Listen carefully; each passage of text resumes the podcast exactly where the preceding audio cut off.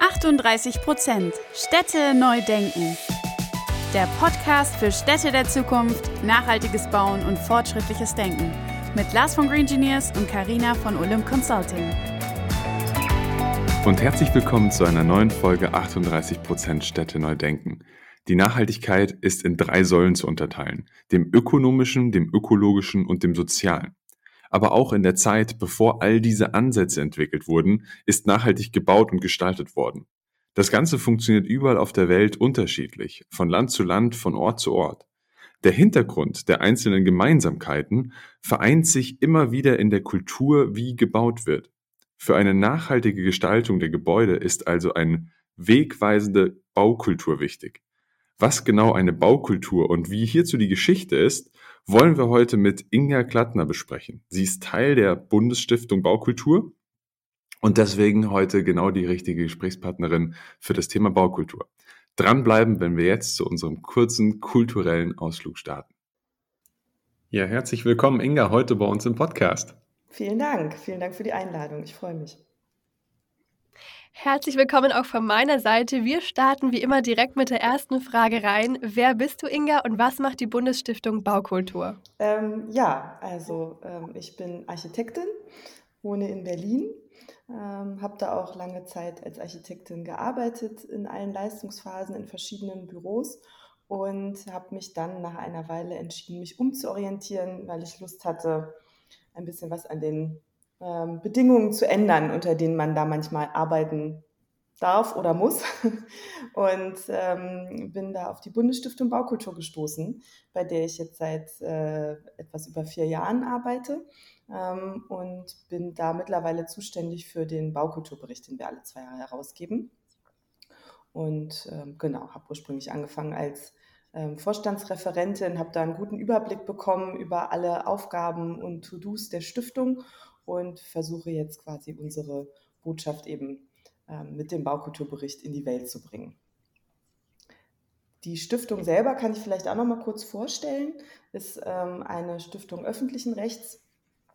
Ähm, wir sind gegründet worden vor ja, knapp 16 Jahren und zwar mit dem Ziel, das gute Planen und Bauen in Deutschland zu fördern. das heißt, alles, was gebaute Umwelt ist, dafür zu sorgen, dass die Rahmenbedingungen besser werden, dass das möglichst gut gelingen kann, dass alle, die daran mitwirken, möglichst gut miteinander arbeiten können. Ähm, ja, das ist so unser Stiftungszweck und dem widmen wir uns. Jetzt hast du es ein ganz bisschen schon damit angesprochen, aber wir sprechen ja hier im Podcast auch immer vor allem von dem Thema nachhaltigem Bauen. In diesem Bereich steckt aber ja auch irgendwo dieser Begriff Kultur wieder drin. Was bedeutet eigentlich dieser Begriff Baukultur an sich und welche Rolle spielt der für unsere Gesellschaft? Ja, also das Erste, was viele mit Baukultur verbinden, das haben wir auch in Bevölkerungsumfragen herausgefunden, die wir regelmäßig durchführen mit Forsa, ist so das Thema schöne alte Gebäude wieder herrichten, ähm, Städtebau, historische Städte schöner machen, äh, erhalten. Und das stimmt natürlich auch, aber ähm, aus unserer Sicht und eigentlich der, der Sinn des Wortes ist eigentlich viel umfassender. Ähm, das ist nämlich, wie man das eigentlich so auch definiert. Baukultur ist eine Kultur des Bauens und das betrifft eben nicht nur alte und historische Gebäude, sondern alles, was gebaut wird. Das betrifft also nicht nur Gebäude, sondern auch ähm, Ingenieurbauwerke, Brücken, Straßen, aber tatsächlich auch unsere ganzen Städte, unsere Landschaften, alles, was von Menschenhand gestaltet ist, ist eigentlich Baukultur oder muss mit Baukultur geschaffen werden. Und dann wird auch klar, dass da im Grunde Nachhaltigkeit eigentlich ein Teil davon ist. Also ähm, wenn wir das gut machen wollen, wenn wir unsere Gebäude und äh, Städte und Landschaften gut gestalten wollen, dann geht das natürlich nur auf eine nachhaltige Art und Weise.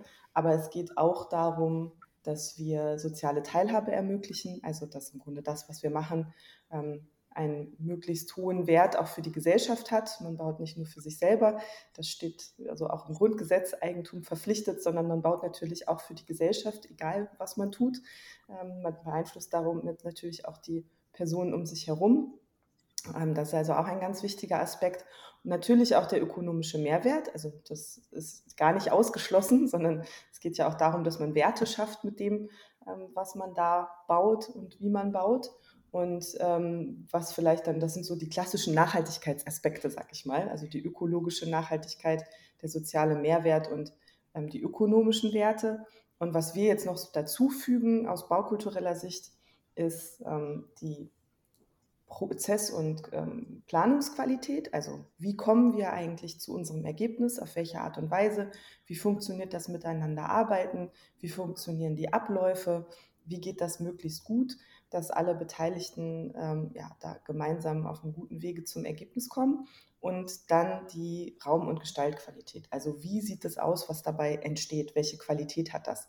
Und ja, diese fünf Aspekte im Grunde zusammengenommen führen dann äh, hoffentlich am Ende dazu, wenn man die gut miteinander austariert, manchmal widerstreiten, widerstreben die sich ja auch, ähm, führen am Ende dazu, dass man hoffentlich ein möglichst gutes Ergebnis voll, äh, vollbracht hat. Ja.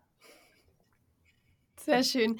Gib uns doch gerne mal einen Einblick, welche Rolle hierbei dann auch die Stiftung spielt, was so eure Arbeitsformate sind und wie denn euer konkreten Alltag bei euch aussieht. Mhm. Also wir, ähm, habe ich ja schon gesagt, versuchen eben die Rahmenbedingungen möglichst gut ähm, auszugestalten und zu beeinflussen. Das heißt, wir wenden uns natürlich auch an die Politik, vor allen Dingen an die Bundespolitik als Bundesstiftung. Ähm, unsere Botschaften sind aber durchaus auch ähm, wichtig für Landespolitik, Kommunalpolitik.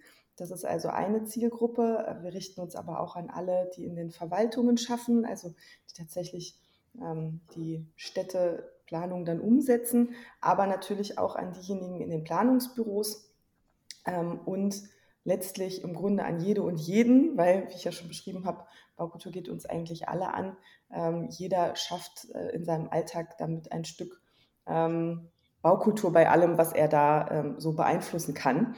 Und deswegen haben wir eigentlich eine sehr, sehr große Zielgruppe, in der wir eben ähm, ja, ein Bewusstsein dafür schaffen wollen. Wir haben einen Slogan, der heißt Menschen prägen Räume, also wir gestalten die Räume, in denen wir leben.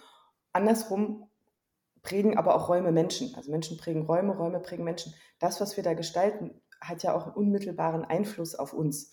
Und das wird manchmal, ist im ist im allgemeinen Bewusstsein vielleicht nicht immer so präsent.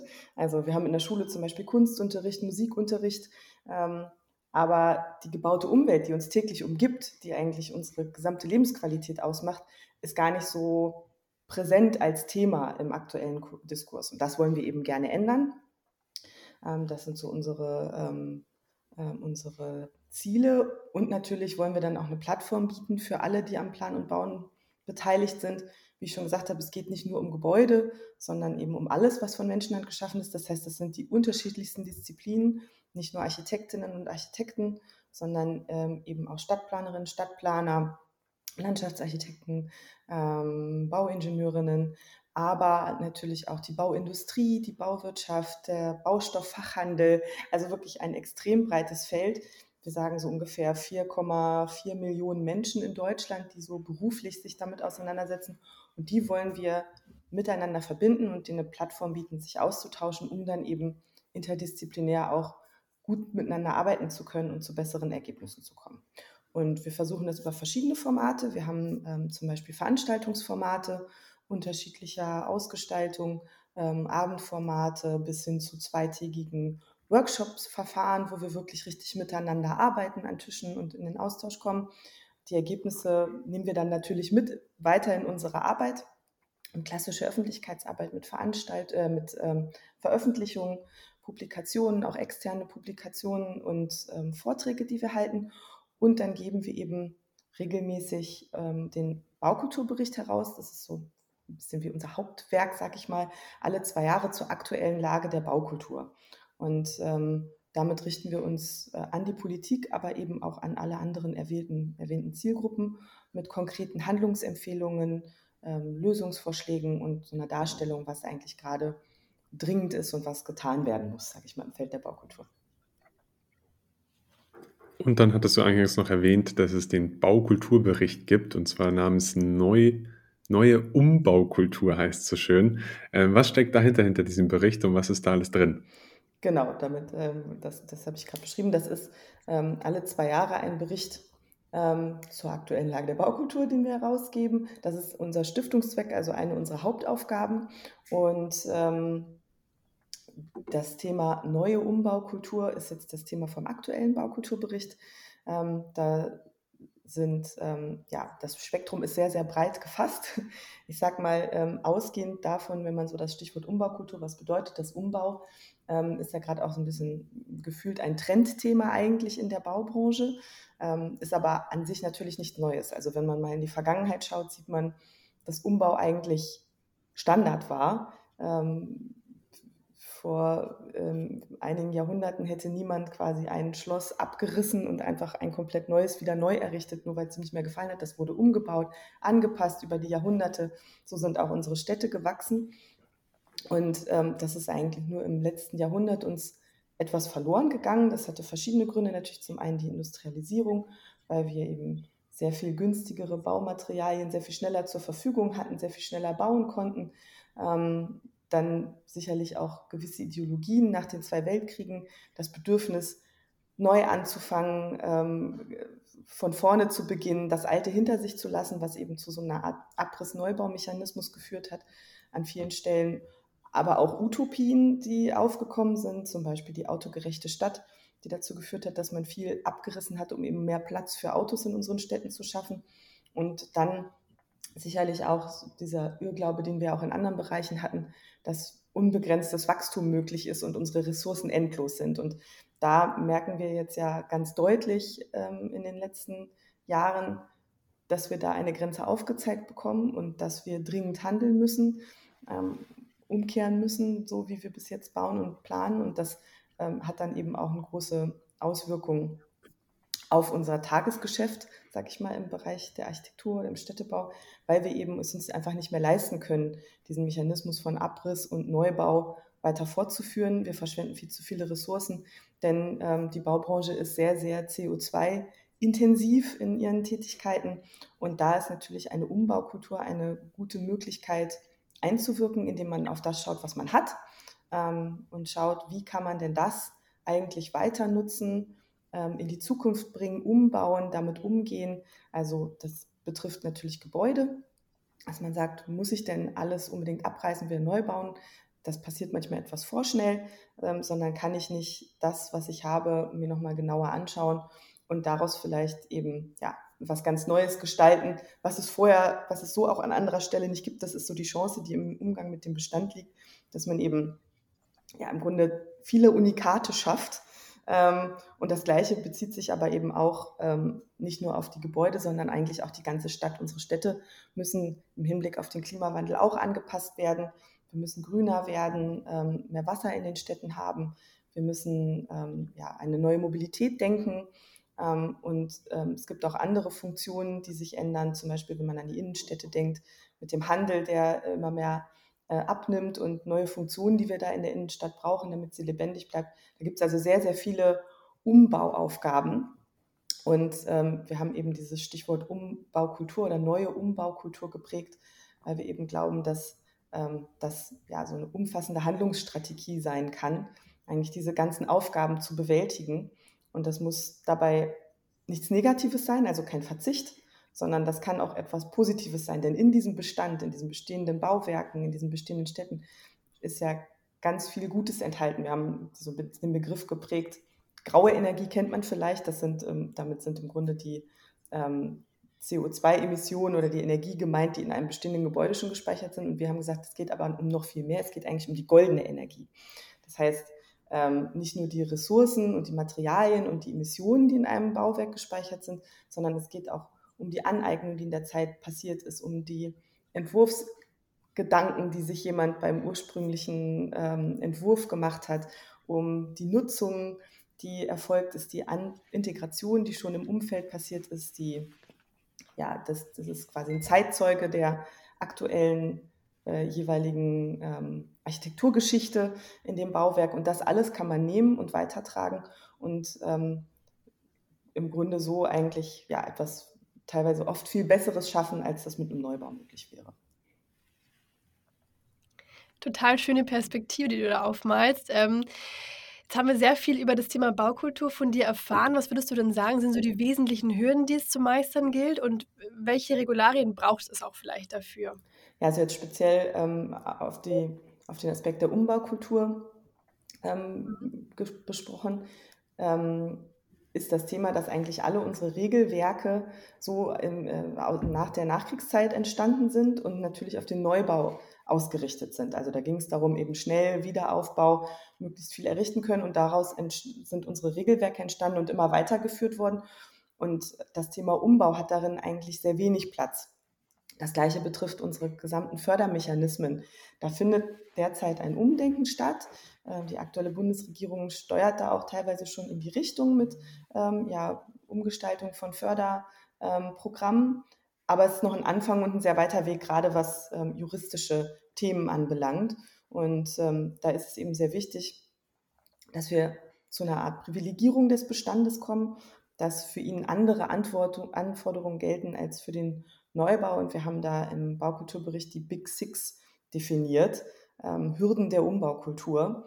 Wir sagen, da muss man eigentlich dringend anfassen. Das sind ähm, Schallschutzbestimmungen, Brandschutzbestimmungen und ähm, Wärmeschutzbestimmungen. Dann ähm, die Barrierefreiheit, die Abstandsflächen und die Stellplatzverordnung, wo wir sagen, da muss man eigentlich tätig werden. Da kann man an den Bestand nicht die gleichen Anforderungen stellen wie den Neubau, weil sonst das oft einfach unverhältnismäßig teuer wird. Daher kommt manchmal auch der Gedanke, ach, im Bestand bauen, das ist doch äh, teurer als neu zu bauen ganz oft. Das, und das stimmt eigentlich so nicht, weil zum einen liegt es einfach an den ähm, Rahmenbedingungen, dass es das eben teurer macht, dass ich den Bestand versuche, auf Neubaustandard zu bringen. Und das betrifft dann aber auch nicht nur die Regularien und Rahmenbedingungen, sondern tatsächlich auch so ein bisschen das Umdenken im Kopf. Ähm, wenn ich mit dem Bestand arbeite, kann ich natürlich nicht einfach so planen, als hätte ich ein weißes Blatt Papier, sondern ich muss auch schauen, was kann denn der Bestand eigentlich leisten? Und wenn ich ähm, mit dem Bestand arbeite und dem folge, was er möglich macht und vielleicht auch kreativ damit umgehe und schaue, wie kann ich meine Nutzung dem eventuell auch anpassen, dann ist eigentlich das Bauen im Bestand auch immer günstiger als der Neubau. Ist ja eigentlich klar, es ist ja schon was da.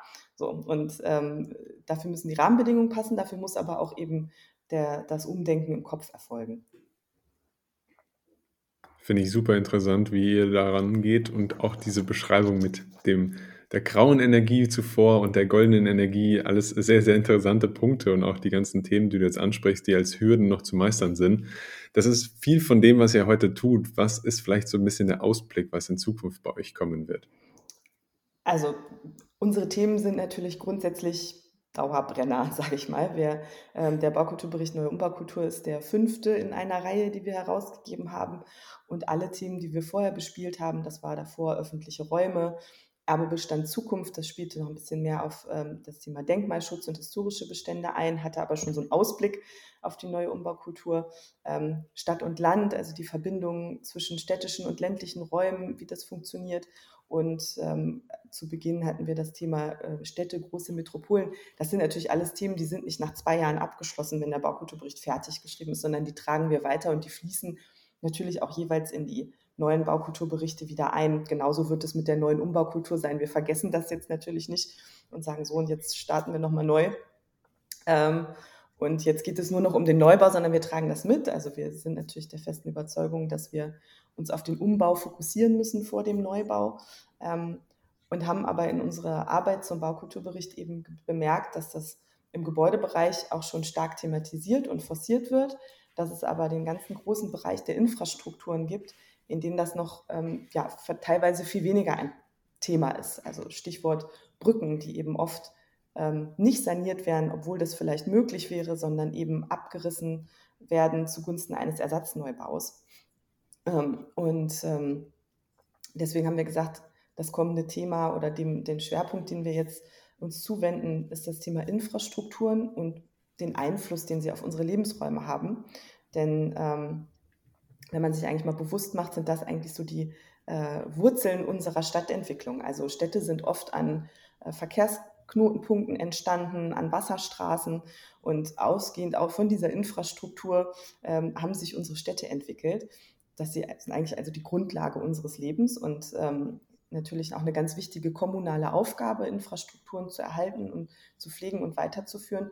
Und da sehen wir eben auch äh, teilweise eine Gefahr, dass Geld könnte knapper werden aufgrund aktueller gesellschaftlicher Entwicklungen. Und ähm, wir haben sowieso schon einen großen Sanierungsstau in der kommunalen Infrastruktur. Ich glaube, bei 150 Milliarden Euro liegt es ungefähr im Moment. Ähm, das könnte sich verschärfen in Zukunft und unsere Sorge ist, dass dann am falschen Ende gespart wird, nämlich an der Baukultur, weil man denkt, man muss das jetzt alles ganz schnell und möglichst kostengünstig machen. Wobei Baukultur auch nicht immer teurer sein muss, aber ähm, es geht natürlich darum, wenn man wenig Mittel hat und wenig Ressourcen hat, die dann möglichst sinnvoll einzusetzen. Und da glauben wir, liegt in infrastrukturellen Projekten eine ganz große Chance, verschiedene Anliegen miteinander zu verknüpfen. Ähm, ich kann mal ein Beispiel geben, wenn man da in Synergien denkt, äh, Regenwasserwirtschaft. Ähm, aufgrund des Klimawandels werden immer stärkere ähm, Regenereignisse auf uns zukommen, immer heftigere Regenereignisse, aber auch immer äh, größere Dürreperioden. Das heißt, wir müssen unsere Regenwasserwirtschaft vermutlich anpassen. Bislang war das Ziel, äh, Wasser möglichst schnell irgendwo hinwegzuleiten. Und ähm, diese Systeme, die wir da äh, errichtet haben, sind eben nicht mehr leistungsfähig genug für diese extremen Starkregenereignisse. Das heißt, sie müssen überarbeitet werden. Aber wir wollen das Wasser eigentlich auch gar nicht mehr irgendwo hinweg transportieren. Wir wollen es eigentlich gerne an Ort und Stelle behalten, eben für die folgenden Trockenperioden, ähm, Hitzeperioden, dass es zur Verkühlung, äh, zur ähm, Verdunstung und Kühlung genutzt werden kann und auch zur Bewässerung von Stadtgrün.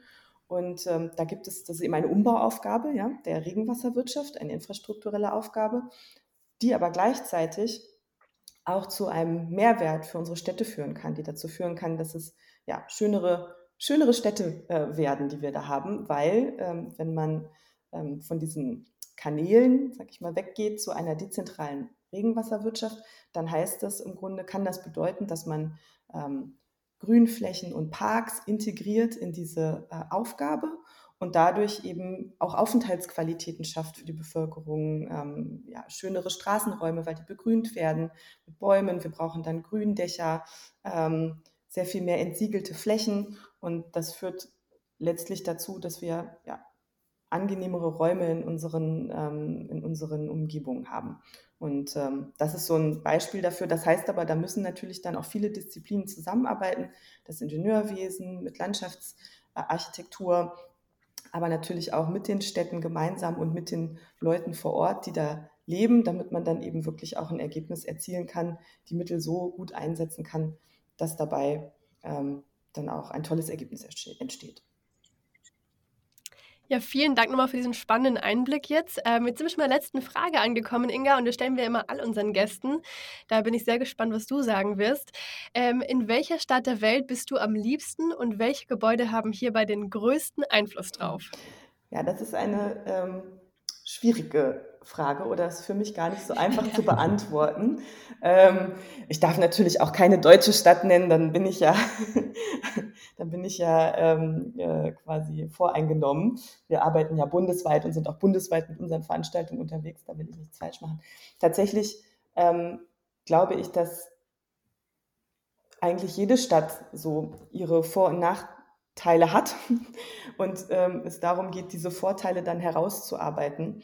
Ähm, das ist auch das, was wir in unserer Arbeit immer sagen. Es gibt nicht die eine Blaupause. Ja? Alle Städte machen jetzt äh, dieses und jenes und damit haben wir dann das Erfolgsrezept gefunden, sondern es geht darum zu schauen, was ist eigentlich das äh, Individuelle, das Einzigartige, was meine Stadt, was meinen Ort ausmacht und wie kann ich das unterstützen im Hinblick und, und entwickeln im Hinblick auf die Aufgaben, die da anliegen. Und ähm, ich merke, dass ich mich eben immer in Städten wohlfühle, an denen man sehen kann, dass sich da einfach jemand Gedanken gemacht hat. Ja, wo es dann übergeordnete Konzepte gibt. Zum Beispiel war ich ähm, letztes Jahr in Groningen und äh, da gibt es einfach unglaublich schöne Straßenbelege, die sich durch die ganze Stadt ziehen. Da, sieht, da gibt es ein Konzept, da gibt es diese Pflastersteine, die in äh, wunderschönen Verlegemustern verlegt werden. Und das ähm, gibt es eben in der ganzen Stadt. Das ist so ein einheitliches Gestaltungskonzept. Da sieht nicht jeder Bezirk anders aus, sondern das ist abgestimmt. Natürlich gibt es unterschiedliche Muster und unterschiedliche Steinarten, aber das ist so ein, ein Gestaltungskonzept, was sich durchzieht. Das ist jetzt eins von tausenden von Beispielen, die man nennen kann. Ähm, aber das ist, glaube ich, sehr, sehr wichtig. Und dann vielleicht noch ein zweiter Aspekt, der mir dazu einfällt, ist, dass ich ja gar nicht nur gern in Städten bin, sondern auch gerne in der Natur eigentlich manchmal. Und dass, glaube ich, das auch so ein Ausblick in die Zukunft sein kann, was ich eben ja auch schon bei dem Thema Infrastrukturen so ein bisschen angedeutet habe, dass ich glaube, dass unsere zukünftige Entwicklung auch in den Städten, auch gerade in extrem dichten Räumen, wieder hin zu einem größeren, ähm, ja, einer größeren Integration von Natur in unseren Lebensräumen, in unseren städtischen Lebensräumen, dass es dazu kommen wird und dass das ähm, ja, unsere Städte sehr viel lebenswerter und angenehmer machen wird. Das ist meine Zukunftsvision, auf die ich mich freue.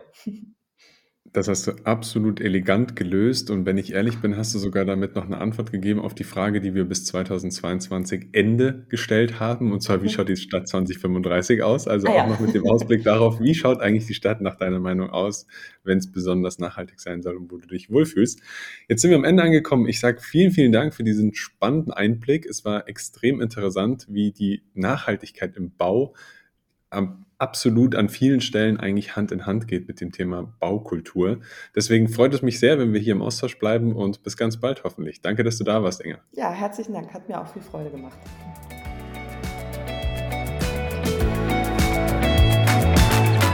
Wir hoffen, die Folge hat euch gefallen und ihr konntet neuen Input mitnehmen. Damit ihr auch die nächste Folge am Donnerstag um 18 Uhr nicht verpasst, könnt ihr unseren Channel abonnieren und gerne auch eine Bewertung dalassen. Du findest uns auf Spotify, Apple Podcast und allen gängigen Podcast-Plattformen. Danke fürs Anhören und bis nächste Woche.